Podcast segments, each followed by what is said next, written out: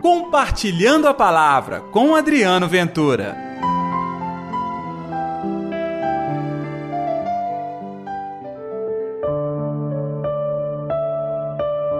A tua fé te salvou.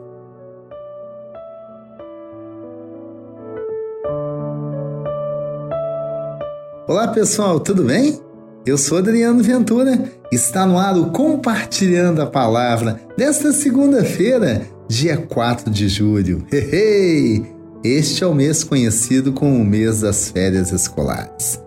Eu não sei se você está de férias, mas eu tenho que te dizer que Deus não tira férias de nós. Deus está o tempo todo cuidando de você, olhando por você. Então, neste programa, Vamos exalar nossa fé e nossa confiança no Deus que nunca descansa para cuidar de cada um de nós? Que a paz, que o amor, que a alegria de Deus, tá? Esteja reinando no seu coração. Não se esqueça de dar like, de compartilhar este programa. E o evangelho de hoje é Mateus capítulo 9, versículos 18 ao 26. O Senhor esteja convosco, ele está no meio de nós. Proclamação do Evangelho de Jesus Cristo segundo Mateus. Glória a vós, Senhor. Enquanto Jesus estava falando, um chefe aproximou-se, inclinou-se profundamente diante dele e disse: Minha filha acaba de morrer. Mas vem, impõe tua mão sobre ela e ela viverá. Jesus levantou-se e o seguiu junto com seus discípulos.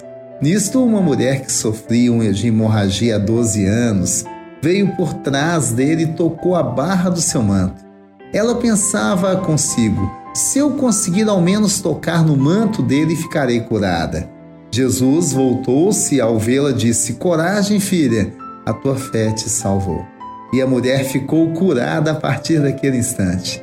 Chegando à casa do chefe, Jesus viu os tocadores de flauta, a multidão alvoroçada, e disse: Retirai-vos, porque a menina não morreu, está dormindo. E começaram a coçoar dele.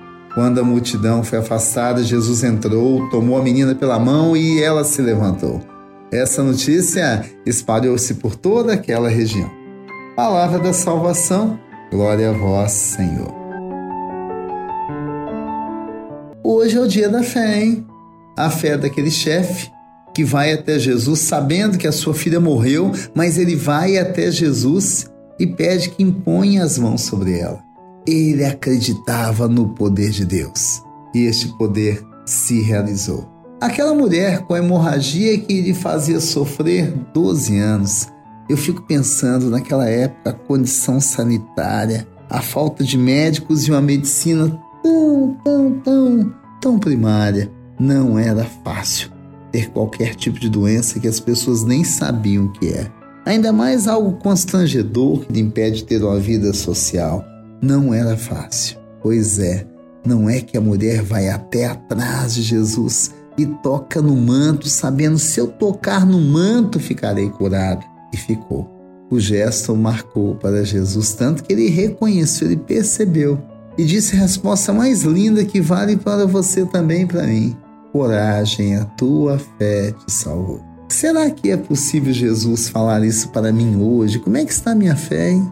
Eu sei que a gente fica com a fé abalada na época do sofrimento, da perseguição, mas tem que ter fé, tem que ter audácia. Mesmo que doa, tem que ter audácia. Aquela mulher teve e foi curada. Voltando à casa do chefe, não sei se você prestou atenção, mas já tinham até os músicos para fazer a cerimônia fúnebre para a menina. Já era clima de velório que Jesus faz? Afasta aquelas pessoas. É, não dá para você querer o milagre quando você tem ao seu lado só gente para desanimar, só gente com a desesperança. Quando Jesus tira para fora, é algo que você tem que fazer na sua vida também.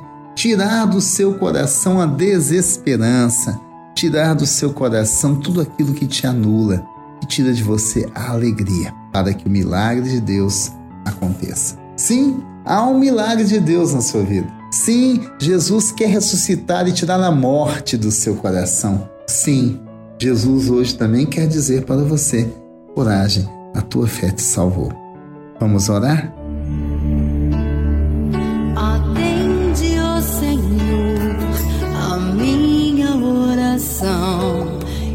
Oh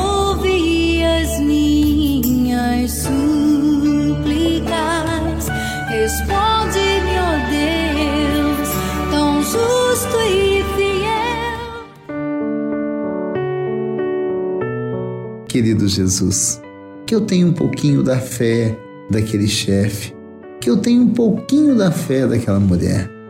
Eu também tenho cá as minhas chagas no coração e no corpo.